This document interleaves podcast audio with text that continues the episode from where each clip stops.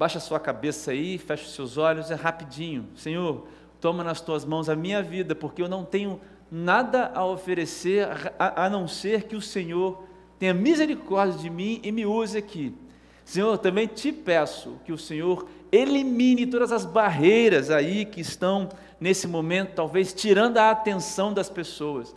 Pai, ajuda-nos a, a, focar os nossos pensamentos agora em Ti, a ouvir o que o Senhor tem para falar com a gente, no nome de Jesus, que os solos estejam assim, Deus, preparados e que a semente dê fruto, no nome de Jesus, amém. Amém. Querido, eu quero ler com você apenas um versículo da palavra de Deus, e ele está lá em ele está lá em, no Salmo 119, versículo 105. É só esse versículo. Salmo 119, versículo 105, e eu sei que você conhece muito bem esse versículo. Acho que você sabe de cor, cara, esse versículo. A gente vai ler esse texto. Durante o, a mensagem, a gente vai falar outros textos. E aí, lá no Salmo 119, versículo 105, diz assim: A tua palavra é lâmpada que ilumina os meus passos e luz que clareia o meu caminho. De novo, a palavra diz assim: a, a, a, a tua palavra é lâmpada que ilumina os meus passos e luz que clareia o meu caminho. Que versículo importante, né?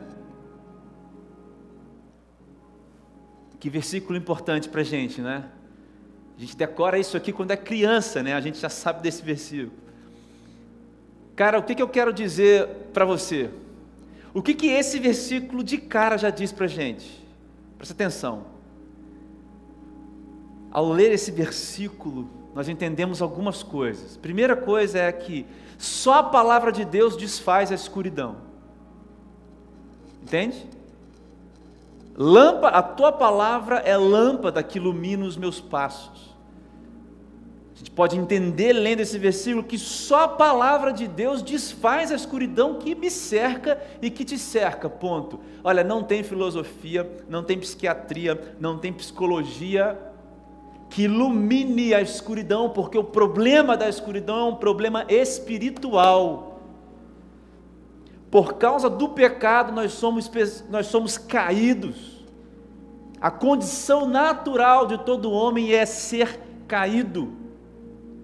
E através do plano de rendição de Deus, consumado em Jesus Cristo, o homem é reconectado, rendido a Deus, através de Jesus. Então a escuridão que te cerca e que me cerca, ela só pode ser desfeita pela palavra de Deus. Ponto. Segunda coisa é que só a palavra de Deus revela a vida. Esse versículo está falando disso. Só a palavra de Deus que revela vida, cara. E não é vida, vida de, de coração batendo, de pressão rolando, de sangue circulando. Eu estou falando de vida para além da vida como a gente diz com os meus amigos lá, vida aqui e vida além. Só a palavra de Deus, porque a vida também é uma questão espiritual e não é uma questão carnal. Portanto, as, as competências humanas que atingem as, a, a, os processos de existência natural do ser humano, eles não compreendem o que é o problema espiritual do homem. Está entendendo, cara? Só a palavra de Deus revela a vida. Terceiro, só a palavra de Deus é o verdadeiro movimento de vida. Porque a palavra de Deus está ligada com o ato de viver. A vida que a palavra de Deus revela está, está revelada no ato da vida. E não numa ideia, num conceito congelado, distante do que é a realidade de viver. Então a palavra de Deus é o verdadeiro movimento de vida. Quarta coisa que a gente entende nesse versículo é que há poder na palavra de Deus. Porque essa luz que clareia o caminho e essa lâmpada que ilumina os passos, isso é uma coisa sobrenatural, cara. não é uma, uma coisa como nós temos aqui nesse cenário nosso, algumas luzes. Daí, cara, você liga na tomada, tem uma corrente elétrica que passa ali. Isso não é sobrenatural, isso é natural. Mas essa luz, essa lâmpada que é a palavra, e essa luz que é a palavra também, que clareia o caminho, é algo sobrenatural. Então, a palavra, ou seja, a palavra, na palavra de Deus há poder sobrenatural, extra-humano. Quinta coisa que a gente aprende nesse versículo, como introdução aqui da nossa mensagem: todos precisam da palavra de Deus. Todo ser humano precisa da palavra de Deus. Agora, essas verdades todas que a gente aprende nesse versículo, elas apontam para outras para umas conclusões que a gente chega de cara. Sabe qual a conclusão? Primeiro, tá bom, se a palavra de Deus é isso tudo, aonde está a palavra de Deus, André? Tá bom, cara, mas o que, que aonde está a palavra de Deus? Aonde ela está para eu ter acesso a ela? Essa pergunta revela algumas respostas, mas eu vou simplificar aqui. A palavra de Deus está revelada na Bíblia. Ó, esse livro que está aqui na minha mão, Bíblia a palavra de Deus, o que Deus diz. E quando eu digo palavra de Deus, eu digo as promessas de Deus, o plano de Deus, a maneira como qual Deus se relaciona com o homem, como você como você pode se relacionar com Deus. Isso está revelado na Bíblia. Então a palavra de Deus está onde, André? Está na Bíblia. Tá, mas a Bíblia é confiável? Você chega nessa pergunta comigo, não é verdade? A Bíblia é confiável? Calma, cara, isso aqui é um livro, cara. Você vai falar para mim, né? Isso aqui é um livro, cara. Como é que eu vou confiar num livro? Vamos lá. 2 Timóteo 3, 16, 17, o versículo base, que a gente pode dizer que podemos confiar na Bíblia. Olha só, Paulo diz assim: toda a Escritura, está falando para o Timóteo, Toda a escritura, Timóteo, é inspirada por Deus. Ponto. Só que aí o apóstolo continua. E aí ela é útil para o ensino, repreensão, correção e instrução na justiça.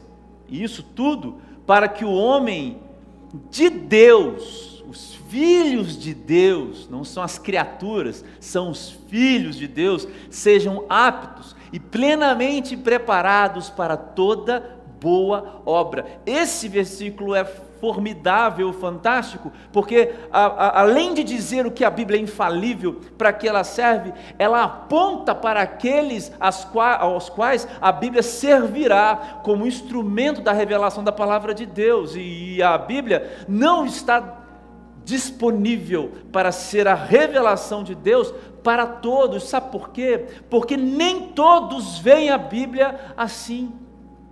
Você vai ver comigo um texto onde isso acontece, cara. Aqueles que não enxergam a Bíblia como a palavra revelada de Deus, para esses a Bíblia realmente não é confiável. Você sabe o que, na teologia a gente diz? A gente diz que a Bíblia é, é inspirada por Deus, como a gente viu aqui agora em Timóteo. Foi Deus que inspirou as palavras aos homens que a escreveram, foi Deus que inspirou os homens que a consolidaram. Você sabe muito bem da história da formação da Bíblia. Não caiu do céu um livro, ele foi escrito durante os séculos, durante os anos. Entre o Velho e o Novo Testamento, nós temos em média sete séculos de diferença. Apesar disso, nós vemos uma unidade na Bíblia inteira. A Bíblia é inspirada por Deus, portanto, ela é infalível, porque Deus não falha, não muda e não pode ser contestado. E se a Bíblia é inspirada, é infalível, ela não erra. E se a Bíblia é, é inspirada, infalível, inerrante, ela é autoritativa, ela é a, a autoridade. E talvez você pergunte, mas qual é a maneira de provar a Bíblia? Ora, meu querido, a Bíblia se prova por ela mesma. Nós olhamos a Bíblia não procurando fatos extra bíblicos para comprová-la. A Bíblia se prova por ela mesma, porque ela diz, isso é apesar de haver muitos fatos extra-bíblicos que comprovam tudo o que diz a Bíblia. Se nós tivéssemos tempo aqui, eu falaria com você de vários, de várias provas históricas, arqueológicas, científicas, é, astrofísicas, sobre relatos de, de momentos ou de, de certos fatos que estão contidos na Bíblia, mas esse não é o olhar apesar de corroborar aquilo que a Bíblia diz. O que nós estamos dizendo, o que eu estou dizendo para você é que a Bíblia é inspirada por Deus, ela é a palavra do próprio Deus, cara. Quer ver? Provérbios 35. Toda palavra de Deus, Provérbios capítulo 30, versículo 5, toda palavra de Deus é pura. Ela é escudo para os que nele confiam Salmo 12, versículo 6: as palavras do Senhor são palavras puras, prata refinada em forno de barro, depurada sete vezes. A palavra de Deus é infalível, inerrante e autoritativa. Então a gente vai partir desse ponto. Eu fiz essa introdução um pouco longa, porque eu quero dizer para você isso, que a palavra de Deus ela está revelada na Bíblia Sagrada. Você quer conhecer Deus? Conheça a Bíblia, porque não existe erro na revelação de Deus na Bíblia. Não são pessoas revelando profecias que são as, a máxima revelação de Deus. Não são as experiências extracorporais que são a máxima revelação de Deus. Não. Não são os meus momentos em oração, o meu falar em línguas estranhas que são a revelação máxima de Deus. Não. A revelação máxima de Deus é o que está contido na Bíblia, é a Bíblia sagrada. Porque, meu querido, existe algo sobrenatural que acontece na Bíblia. Sabe o que é? É o Espírito Santo que fala com as pessoas através da Bíblia. Do mais pobre ao mais rico, do mais sem intelectualidade ao mais culto, do mais novo ao mais velho. Isso não é feito por homens. Deus escolheu fazer deste jeito. Deus se revela na Bíblia. Ele está revelado na Bíblia, a vontade de Deus está revelada na Bíblia, muito mais do que na natureza, muito mais do que no sol e nas estrelas, muito mais do que nos milagres. Deus está revelado na Bíblia. Foi através dessa Bíblia que o Evangelho chegou a você hoje, que está me ouvindo. Se algum dia você já teve contato com, com as boas novas do Evangelho, foi por causa da Bíblia, de ter a Bíblia e desse modelo de conexão com Deus perfeito através da Bíblia, que homens é, é, atravessaram mares, foram para outros continentes pregar. Por isso que homens que não tinham conhecimento de nada conheceram a Deus, porque a Bíblia foi pregada, porque a palavra de Deus foi exposta, meu querido irmão. Eu tenho uma, um testemunho, a minha avó, a minha avó, uma pessoa que eu amo assim, que eu amo ainda, é, ela já não é mais viva, mas eu ainda a amo muito, claro que é, é, a, a, a, assim, a, a ideia da minha avó, a lembrança dela continua comigo. Minha avó já morreu, mas eu tenho esse carinho pela memória da minha avó. E a minha avó era uma pessoa extremamente religiosa, mas não cristã, protestante. E a minha avó se converteu lendo a Bíblia, sozinha em casa, lendo a Bíblia. Minha avó era altamente religiosa, mas não protestante. Uma pessoa de altíssimo cargo onde ela estava na época. Enfrentou uma cidade inteira contra ela, porque ela mudou radicalmente de posição, e naquela época as mudanças é, paradigmáticas no sentido moral, no sentido cristão, eram coisas complicadas para a sociedade aceitar. Mas foi lendo a Bíblia. Martinho Lutero foi o homem que iniciou a reforma protestante, ele leu Gálatas. Ele leu a carta aos Gálatas, cara. Ele leu Romanos. Ele leu Efésios. Ele leu Efésios 2:8. Ele entendeu que nós somos salvos pela graça, que não tem nada para você fazer para conquistar a salvação Portanto, você também não pode perder aquilo que só Deus pode te dar. Martinho Lutero entendeu isso, cara, lendo a Bíblia, cara.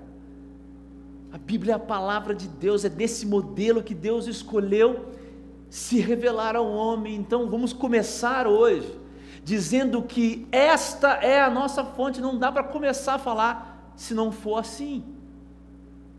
Não está na irmã de revelação, não está naquela pessoa que ora, não está no pastor, não está nesse que está aqui agora vos falando, pregando para vocês aqui agora, não está naquela pessoa que te faz bem, mas a vontade de Deus, a palavra de Deus, o próprio Deus, está perfeitamente revelado na Bíblia, na Bíblia Sagrada.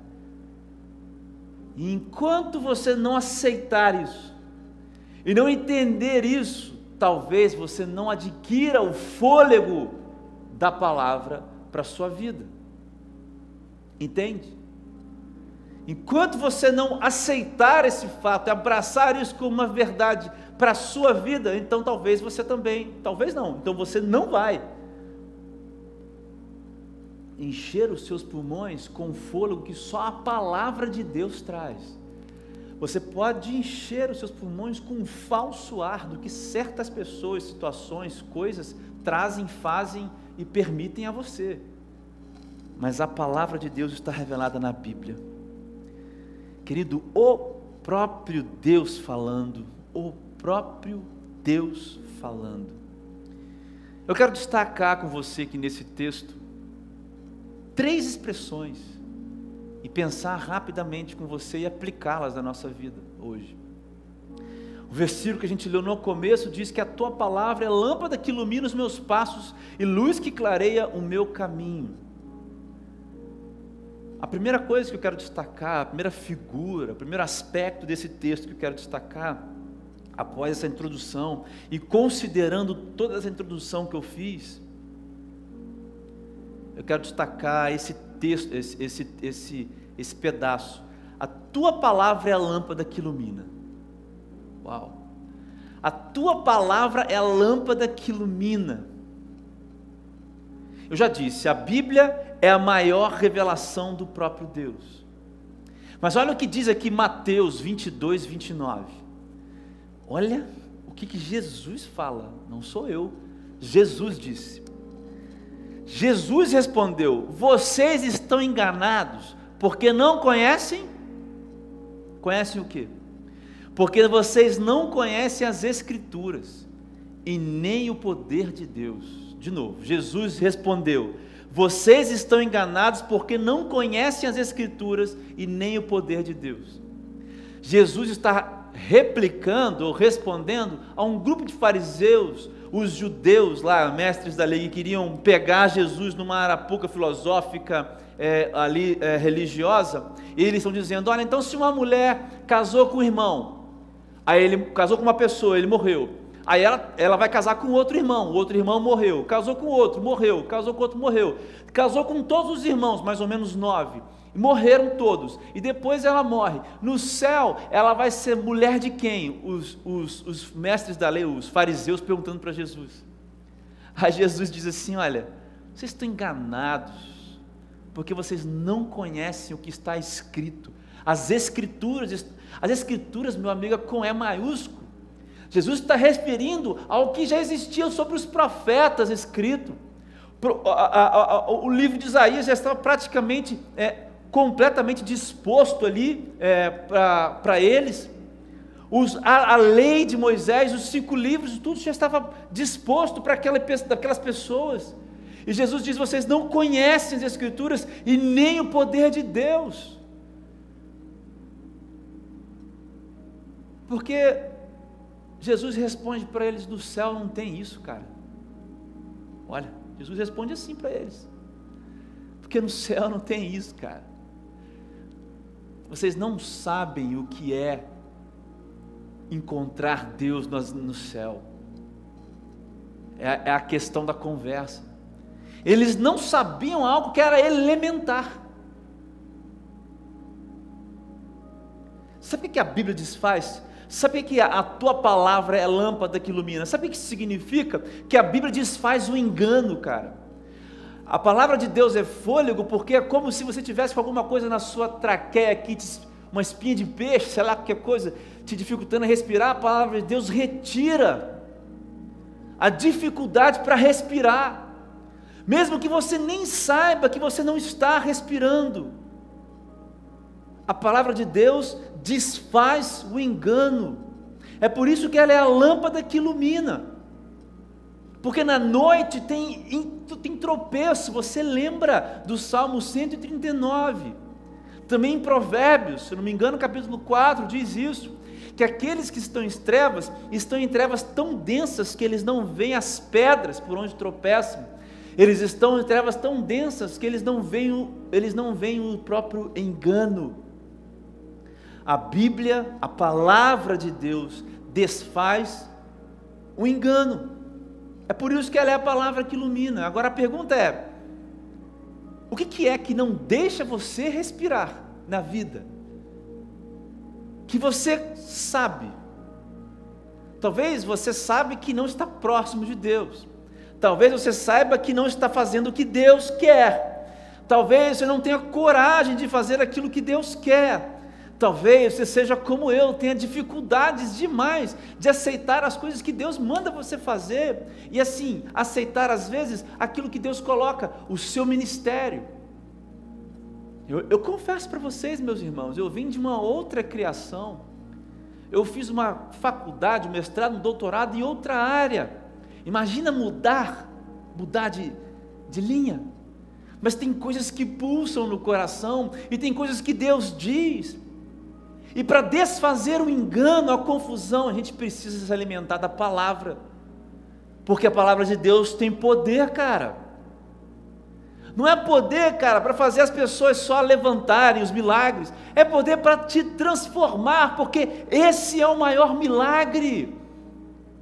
O maior milagre que existe, a maior loucura, como o apóstolo Paulo diz em 1 Coríntios capítulo 1, versículo 18, que a maior loucura é o poder de Deus operando em nós para a nossa salvação. A maior, o maior milagre, a maior transformação que a palavra opera é eu ser transformado, eu ser transformado eu ser capaz de transformar o meu redor, eu mudar os meus relacionamentos, mudar como me lido, lido com as pessoas, eu mudar como lido comigo mesmo. E veja, todos estamos nesse caminho. Então, se a Bíblia desfaz o engano e ela revela esse poder de Deus acessível, olha, aos filhos de Deus, aos filhos de Deus não são aqueles que não veem a Bíblia, tá? Como única regra de fé e prática, mas aqueles que veem a Bíblia assim. Para você que acredita na Bíblia, o poder de Deus está acessível. Então a primeira coisa que a gente entende aqui, ó, é que eu tenho que crer na Bíblia como como a palavra de Deus. E ela é a minha regra de fé e prática. É assim que você vê? O que Deus fala está falado ou não? O que Deus diz está dito ou não? Porque eu acho que muitos de nós temos muitas experiências ou temos muito tempo de vida, de experiência, de maneira de viver como a Bíblia não sendo a regra de fé e prática. Porque é diferente, meu amigo, você saber o que ela diz, mesmo que superficialmente, e colocar aquilo que ela diz em prática e se aprofundar naquilo que ela diz. Existe uma grande discussão sobre a, a validade da Bíblia, sobre a, a, a, contextualização do texto sagrado, mas isso não é, não é novo. Século II, século III existiam duas escolas, basicamente, de interpretação da Bíblia: a escola de Antioquia e a, escola de Alexandria. Século II, século III. A escola de Alexandria, por exemplo, acreditava que precisava haver muita alegoria, que o texto não era aquilo mesmo. Pra você ter uma ideia, eles acreditavam até que existia um cânon dentro do cânon. Ou seja, existia um texto sagrado dentro da Bíblia, que esse era o verdadeiro. O resto a gente tinha que eliminar um pouco, tirar um pouco. Era o famoso uso de alegorias. Mas a escola de Antioquia, aqueles homens de Antioquia, do qual vem Santo Agostinho, a linha de pensamento de outros grandes homens, eles entendiam que a Bíblia era completamente inspirada por Deus, e o que ela dizia era o que ela dizia, e que o sentido literal de muitas coisas é o sentido literal, porque a Bíblia é a palavra de Deus. Primeira coisa, você tem que entender isso. A lâmpada, a palavra que é a lâmpada, meu irmão, ela desfaz o engano. Ela está acessível aos filhos, é o poder de Deus acessível ao filho, aos filhos. Mas ela tem que ser a única regra de fé e prática da sua vida. Depois o texto fala assim que a lâmpada que ilumina, ó, meus passos. Depois, a luz que clareia o meu caminho. O segundo termo que eu queria tirar desse versículo é meus passos e meu caminho. Porque meus passos e meu caminho, perdão, diz respeito à minha existência. O, o versículo é riquíssimo porque ele está colocando duas coisas: a luz, a lâmpada, a luz, a lâmpada e outra palavra, a, os meus passos o meu caminho. É, ó, o meu caminho é escuro, o meu caminho é nas trevas, o meu caminho é, é preciso de luz. Luz que ilumina o meu caminho, lâmpada que ilumina os meus passos. Ou melhor, lâmpada que ilumina o meu caminho e luz que, isso, luz, luz, lâmpada que ilumina os meus passos e luz que clareia o meu caminho. Mas são duas coisas diferentes. Passos de caminho, a minha naturalidade, a minha existência luz e lâmpada. Eu quero falar sobre os meus passos e o meu caminho. Isso tem a ver com a minha existência. E eu lembrei do texto lá de Lucas 24, daqueles dois homens no caminho de Emaús. Era o seguinte, pessoal: Jesus já tinha morrido, já tinha ressuscitado. Aí, algumas mulheres ah, ah, foram ao sepulcro e viram, capítulo 24 de Lucas, e viram que Jesus não estava mais lá. E aí foram contar para os discípulos. Aí nesse meio tempo, tal, foram contar. Pedro sai correndo lá para ver, né? Aí dois homens, dois dos discípulos de Jesus, olha, não eram os apóstolos, tá? Dois discípulos, um, se eu não me engano, era Cleopas, o nome, o outro a gente não sabe. Jesus tinha discípulos e tinha apóstolos. Então, dois desses discípulos estavam no caminho para Emaús, que era uma aldeia uh, um pouco distante de Jerusalém. Mas eles estavam no caminho. E olha só o que diz o versículo 16, tá bom? E um pedaço 17. Porém, os olhos deles estavam como que impedidos de o reconhecer. Ele lhes perguntou: O que é que vocês estão discutindo pelo caminho? E eles pararam entristecidos. Sabe qual é a história? Ah, esses homens estavam caminhando para Emaús e aparece uma pessoa, sabe o que aparece para eles? Jesus, cara, ressuscitado. Ressuscitado. Só que esses homens foram, em, foram impedidos de conhecer Jesus, de reconhecer. O próprio, o próprio Espírito impediu os homens de reconhecer Jesus. E aí Jesus pergunta: o que vocês estão discutindo pelo caminho? Aí eles ficaram tristes. Quando eles tiveram que dizer para Jesus sobre o que eles estavam discutindo. E sabe o que eles estavam discutindo? Como é que o Rei dos Reis, como é que Jesus Cristo,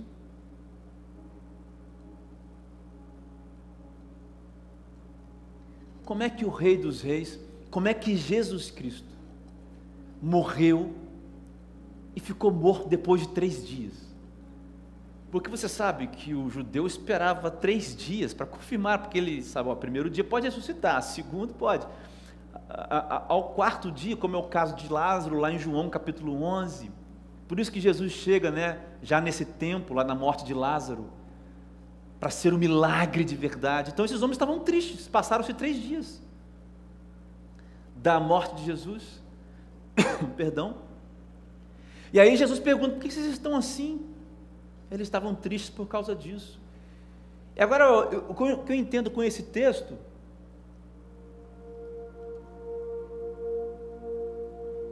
o que eu entendo com esse texto, o que eu entendo com esse texto é que a experiência da vida, meu querido, ela é vazia, ela é triste e ela é incompleta para os que não reconhecem Jesus. O nosso caminho, os nossos passos, eles são tristes, eles são vazios e eles são incompletos quando não reconhecemos Jesus Cristo. E eu vou dizer por que depois, que, por que isso acontece. Porque na verdade a gente não reconhece a palavra de Deus. Cara, você pode ter as coisas que você acha que você tem. A completude do ser humano, cara, presta atenção, olha, eu estou dizendo que os, os, os teóricos da experiência humana, psicólogos, psiquiatras, terapeutas, os filósofos, eles vão dizer isso, olha, não existe completude, é melhor você se, é melhor você é, é, se acostumar com isso, aceitar esse negócio.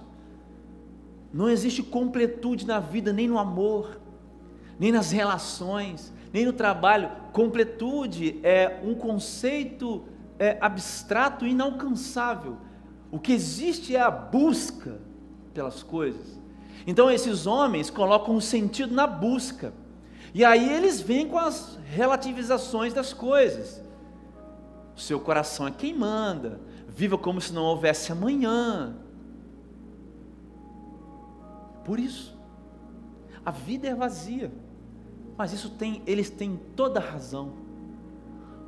Porque é só quando o homem morre, Gálatas 2, versículo 20, é só quando o homem morra, morre com Cristo na cruz que ele ressuscita com Cristo também.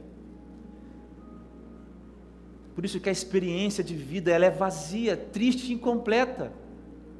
Para quem não conhece Jesus, ela vai ser um pedaço de alguma coisa. Porque o sentido da coisa está em reconhecer a palavra de Deus, reconhecer Jesus Cristo. E ao reconhecer Jesus Cristo, a morte em nós, cara.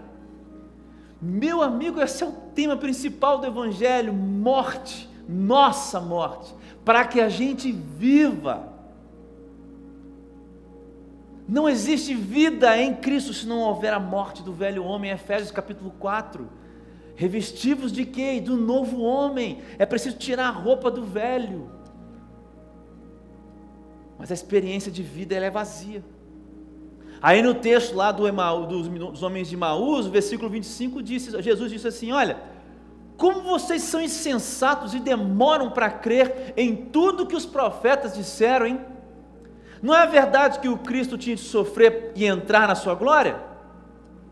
E começando por Moisés, começando no começo das Escrituras, cara, começando por Moisés, o Pentateuco, e por todos os profetas, que era o que eles tinham na época, as escrituras que eles tinham na época eram essas, explicou-lhes o que constava a respeito dele mesmo, nas Escrituras, em todas as Escrituras. Você está entendendo? Jesus cegou a visão dos homens, para que ele não visse, para que ele pudesse falar com os homens. Por que, que vocês não leem as Escrituras? Porque nas Escrituras estava escrito ao meu respeito que eu sofreria que eu não viria como um rei uh, montado num cavalo, mas era num jumento, que eu não pegaria em armas e mataria as pessoas e seria aquilo tudo, enfim, que os judeus pensavam que Jesus seria, mas eu seria o rei da glória. Jesus falando, o Deus Emanuel, o Deus que se fez em nós, eh, eh, perdão, o Deus que se fez eh, no nosso meio por nós. Cara, o que Jesus está dizendo é que a esperança para meu, para minha existência, para os meus passos e para o meu caminho está revelada do início ao fim da Bíblia, porque Jesus Cristo é a palavra de Deus revelada.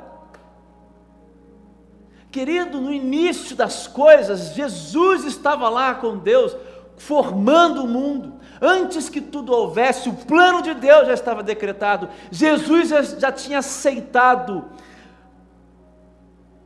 a vontade do Pai.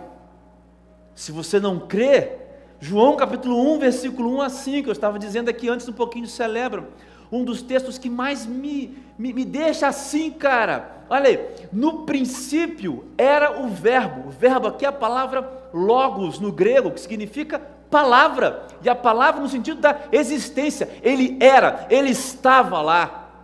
Não é palavra português, é palavra de ser, ser em si. No princípio era o Verbo, e o Verbo estava com Deus, e o Verbo era Deus, e estava no princípio com Deus, é Jesus, cara. Todas as coisas foram feitas por Ele, e sem Ele nada do que foi feito se fez. A vida estava nele, e a vida era a luz dos homens. A luz resplandece nas trevas, e as trevas não prevaleceram contra ela, contra a luz. É o resumo de tudo que eu acabei de falar para você aqui. A esperança para minha existência, para os meus passos e para o meu caminho está, está revelado do início ao fim da Bíblia, porque é Jesus que está revelado, cara, do Gênesis ao Apocalipse. É sobre Ele, é por Ele e é para Ele todas as coisas. Mas no versículo 31, lá do, dessa parte de Emaús, Aí Jesus continua andando com eles, mas não se revela. Aí eles entram numa casa, cara, para jantar lá, para comer. Aí Jesus dá uma estalada, a galera reconhece. Tô brincando, não foi isso não. Jesus parte um pão lá, cara. Vai fazer tipo uma ceia com os caras. Aí os caras, ih, meu irmão, meu irmão, agora é Jesus mesmo que está aqui, pá, não sei o quê. Aí era só o versículo 31. Então os olhos deles se abriram e reconheceram Jesus. Uau! Conhecer Jesus, cara, é conhecer a palavra. E conhecer a palavra de Deus muda a gente, porque aqueles homens foram mudados depois disso daqui. Depois disso daqui, leia o relato. Lucas relata essa como a última aparição de Jesus. Lá em Mateus e Marcos a gente tem mais algumas coisas que Jesus fala, né, antes de subir aos céus. Marcos capítulo 16. Mas aqui em Lucas a gente tem esse momento incrível. Aqueles homens foram mudados. Jesus disse: Olha, não, é, é, é, vocês receberão do alto. Foi o momento antes do Pentecostes vir, antes do Espírito cair sobre eles. Eles reconheceram Jesus. E conhecer Jesus é conhecer a palavra. Conhecer Jesus é conhecer a palavra, conhecer a Bíblia, porque a Bíblia revela Jesus do início ao fim. Do início ao fim, a Bíblia está falando de Jesus. Eu não estou entrando na questão de que Jesus é a chave hermenêutica. Não, não, não, não, não, não, não estou falando nada disso. Ok? Fique bem claro isso. Essa não é a discussão aqui. Eu estou dizendo que a Bíblia revela o Senhor Jesus do início ao fim. No Êxodo, no Êxodo, quando eles tinham que matar o cordeiro lá atrás, era, era simbologia para Jesus. Lá no Gênesis, no Êxodo, Levítico, Deuteronômio, em todos os livros do Velho Testamento, é Jesus revelado, é Jesus simbolizado, é a tipologia do que Jesus faria na cruz.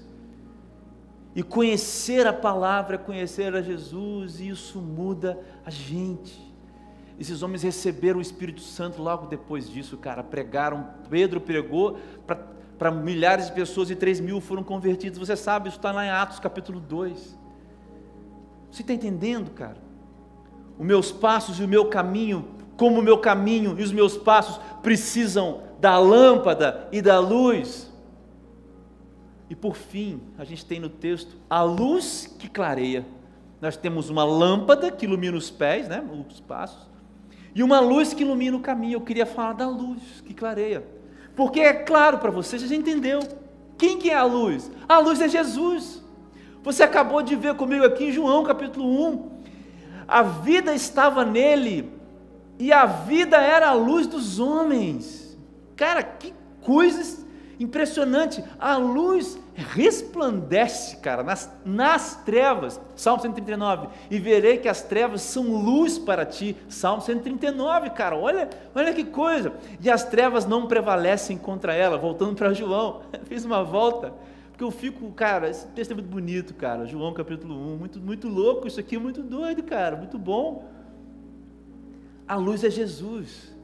Você não está acreditando ainda? Palavras do próprio Jesus. João capítulo 8, versículo 12. Falando novamente ao povo, Jesus disse: Eu sou a luz do mundo. Quem me segue nunca andará em trevas, mas terá a luz da, da vida. O que, que diz João capítulo 1, cara? A vida era a luz dos homens. Olha o que Jesus disse, cara. Eu sou a luz da, do mundo. E eu sou a luz da vida. A luz que clareia o meu caminho é a vida que eu preciso viver. A luz que clareia o seu caminho é a vida que você precisa viver. A grande questão é se você tem no seu movimento de vida a luz que clareia o seu caminho. Se você vive a vida que resplandece em meio às trevas. Eu tenho muitos uh, testemunhos para contar nesse sentido. Porque Deus quis que eu vivesse experiências onde as trevas tomaram conta de mim e a luz resplandeceu em mim, iluminou meu caminho. Eu literalmente era alguém perdido nas trevas. Quem está em, em trevas precisa que a luz se coloque na frente para que o caminho seja iluminado. Agora observa que Jesus disse: Olha, quem me segue nunca andará em trevas. Meu amigo, Jesus não está falando de uma posição estática. A luz apareceu e eu fico parado. Você sabe qual que é o, o ponto aqui? A virada de chave? do versículo 105 lá do Salmo 119 também, é que esse homem, esse homem que tem a lâmpada nos pés, cara, esse homem que está caminhando com a luz que clareia, olha, esse homem está em movimento. Essa é a grande virada de chave. A luz que clareia meu caminho está me colocando em movimento. Eu estou seguindo Jesus. Eu não estou parado. Eu estou avançando seguindo Jesus. Eu estou me movimentando, eu estou me esforçando. Eu estou buscando, eu estou buscando, eu estou indo atrás. Eu quero, eu experimentei, eu vi a luz, eu vi a luz. Jesus se revelou a mim, eu não via, mas ele se revelou a mim. Eu quero andar atrás, eu quero me esforçar para seguir a luz que caminha, para que eu ande no caminho. Por isso que a vida que eu estou pregando para você é uma vida em movimento. É uma vida que exige de você a busca, que exige de você o esforço de seguir a luz. Porque ler a palavra de Deus, se envolver com a Bíblia, cara, esse livro que está aqui, custa a você. Mas quem me segue nunca andará em trevas. Se você não se dispõe a conhecer Jesus, então você não tem movimento. E como é que você quer caminhar na vida, cara, sem a luz?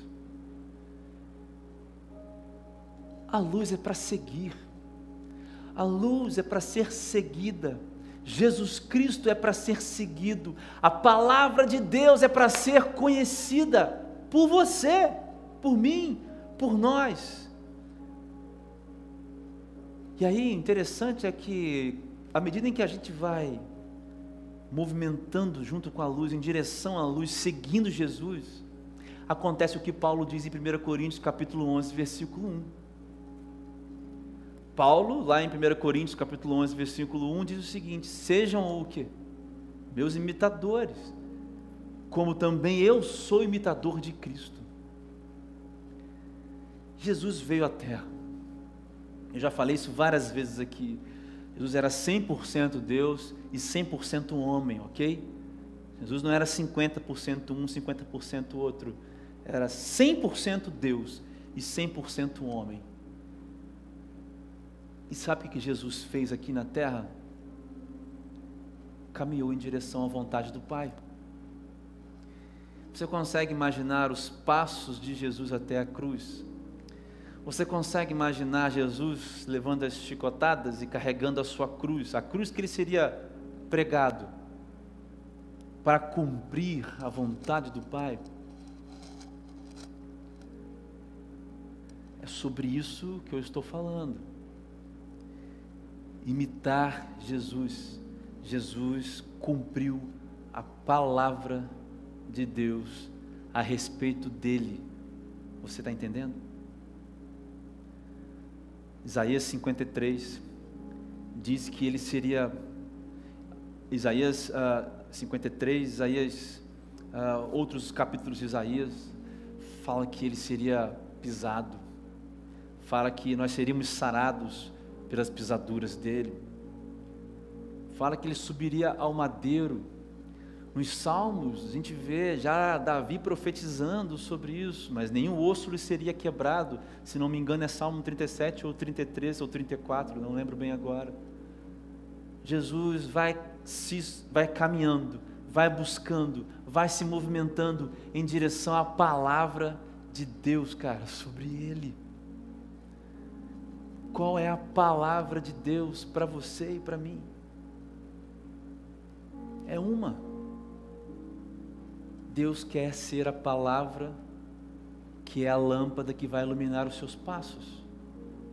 Deus quer ser a luz que vai clarear o seu caminho. Se você não sabe qual é o propósito específico da sua vida, esse aqui é um propósito para todos nós. Deus quer ser a lâmpada, cara, que vai iluminar os seus passos e a luz que vai clarear o seu caminho. E se nós estamos seguindo a luz, por que, que a gente não copia Jesus, o que ele fez enquanto estava aqui?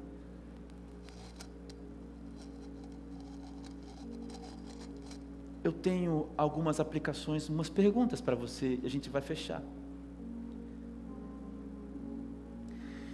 A gente não pode negociar a Bíblia, pessoal. A gente não precisa aparar as pontas da Bíblia a gente precisa ser moldado por ela. É ela quem muda a gente. Mas, cara, o que que tem, ó, não é moldado, tá? O que que tem moldado a sua maneira de pensar? Como é que você vê você? Como é que você vê o outro? Como é que você vê as circunstâncias da sua vida?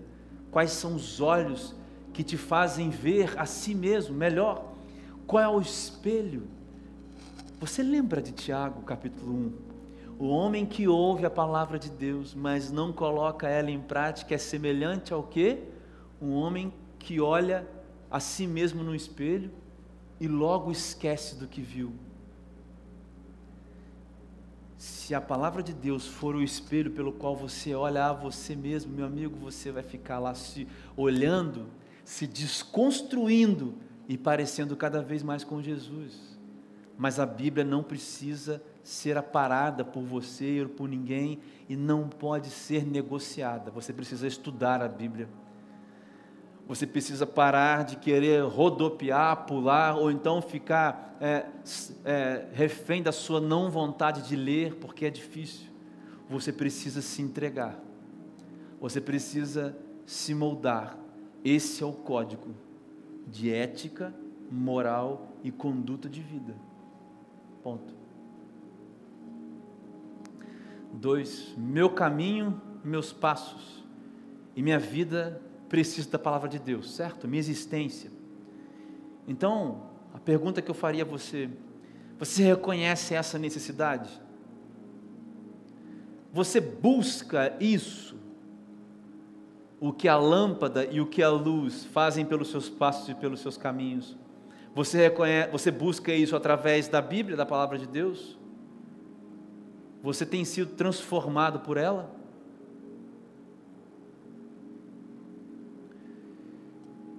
E por último, quando, o quanto você se movimenta em direção a Jesus. Quanto você se esforça e busca ser como Jesus através da Bíblia.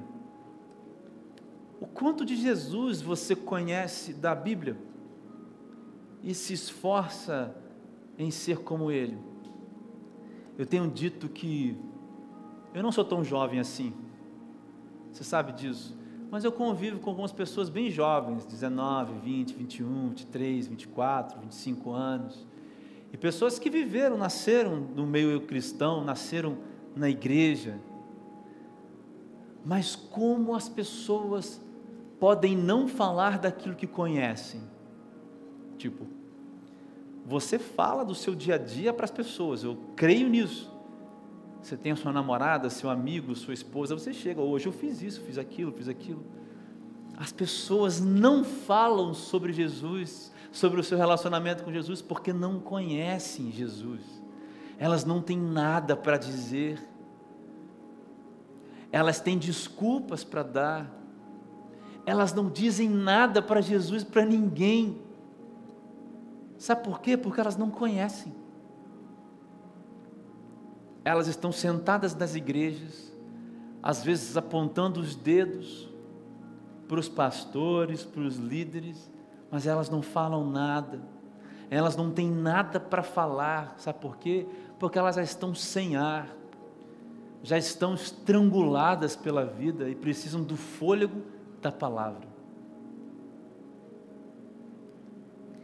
As pessoas só podem falar daquilo que conhecem, e não há um que conheça Jesus e que não fale sobre ele. Não há um que não conheça Jesus e não fale sobre ele. Conversando ontem, eu estava dizendo que as desculpas que eu mais ouço quando eu falo, você pode pregar? Ah, eu não sei falar. É mentira. Deus nunca escolheu pessoas capacitadas, Deus, Deus escolhe e entrega tarefas a pessoas que têm disposição ou que podem ter disposição, só que essa é uma escolha sua, se tem disposição ou não. Porque todo mundo é capaz de falar daquilo que conhece. A não ser que você tenha uma fobia, um problema, um problema mesmo, uma doença que não consiga falar, você pode falar acerca do seu nome, do endereço onde você mora, do trabalho que você tem, porque você conhece. Não falar nada sobre Jesus é porque você não conhece a luz. E talvez esse seja um parâmetro para você ver se você vive ou não o Salmo 109, versículo 5. Jesus diz em Marcos capítulo 13, versículo 31: O céu e a terra desaparecerão, mas as minhas palavras jamais desaparecerão. A palavra de Deus revelada na Bíblia, Jesus Cristo revelado na Bíblia, é algo que você pode se entregar, é algo que você pode, é algo que você pode confiar, porque está acima de qualquer outra coisa, e isso é a vida. Eu não sei se o Espírito Santo falou com você hoje, se como aqueles dois homens no caminho de Emaús, você hoje reconheceu o Espírito Santo do seu lado. Mas eu quero fazer uma oração por você, porque o Senhor hoje nos trouxe essa palavra, o Espírito Santo nos iluminou com essa palavra, falou ao meu coração e creio que tenha falado ao seu também. Eu quero fazer uma oração com você agora. E essa oração é para aqueles que estão dispostos. Essa oração eu quero orar junto com aqueles que querem a lâmpada que ilumina os pés a luz que clareia o caminho e que entendem que isso é um movimento de seguir, uma busca, um esforço. São as pessoas que querem a vida, cara, a verdadeira vida. Não a meia vida da existência, mas a, a verdadeira vida do sobrenatural de Deus. A esperança que nos remete à herança que não pode ser corrompida, 1 Pedro, 1 Pedro capítulo 1, versículos 3 a 5. Eu quero que você feche os seus olhos, cara. Eu quero orar com você nessa manhã. abaixa a sua cabeça, feche seus olhos, a gente vai orar. Pai, eu entrego nas tuas mãos, Pai, todos esses que estão orando, estão falando aqui com o Senhor. Não sei aonde essas pessoas estão, nem quando elas estão, Pai. Não sei se elas é, é, estão nas suas casas, de repente elas estão no trabalho, estão no carro, estão ouvindo isso. Talvez elas estejam ouvindo essa mensagem aqui pelo podcast. Não sei por onde, Deus, nem sei quando. Pai, mas seja onde, seja quando e seja como for. Deus, por favor, que o teu Santo Espírito revele aos nossos corações dessa hora a face de Jesus Cristo, meu Deus. A necessidade, Pai, de ler e de se envolver e de se entregar a Sua palavra, Senhor, eu peço que essa seja a nossa fome. Senhor Deus, eu, eu vivi isso uma época, Pai, e, e confesso diante dos meus irmãos aqui, que é difícil, Pai, manter essa constância na leitura. Por isso eu sou o primeiro da fila. Enche a minha palavra, enche a minha vida de fome pela palavra, Senhor. Enche a minha vida de fome. Me faz cair raquítico no chão quando eu não ler a sua palavra, quando eu não me alimentar dela. Me faz tombar na vida para que eu levante de novo, Senhor Deus, pelo fôlego da palavra de Deus. Pai, que desmoronem os prédios, que o mundo acabe, Senhor Deus, ao meu redor, mas que a Sua palavra seja o fôlego de vida da minha vida, porque Jesus é o alvo, é o meu alvo. Assim, Deus, acredito que muitos estão orando nessa manhã, que veem aonde, como, quando for esta palavra. Sela nesta manhã essa fome em nós. No nome de Jesus, faz aqui nascerem pessoas cheias de fôlego para a corrida da vida, porque nós temos uma missão para cumprir. Nós temos uma missão e uma verdadeira vida para viver. Nós temos trevas para dissipar, Pai, ao nosso redor por aí, ó. E da nossa vida também. Pai, toma todos nós em tuas mãos. Faz esse milagre em nós nessa manhã. Nós cremos no poder da tua palavra. Nós cremos no Senhor Jesus Cristo, que ele morreu, que ele ressuscitou e agora vivo está à direita de Deus Pai. Nós cremos que Jesus Cristo está revelado do início ao fim da Bíblia. Nós cremos que tudo foi, é tudo por Ele, para Ele, para a glória dEle, para Jesus Cristo. Jesus Cristo é o Senhor das nossas vidas, a Ele pertence o nosso respirar. Cada segundo de vida nosso, cada centímetro de espaço que ocupamos, passamos por esse mundo, pertence ao Senhor da glória, ao Senhor Jesus Cristo. Então, Pai, nos enche da tua palavra, no nome de Jesus. Amém e amém.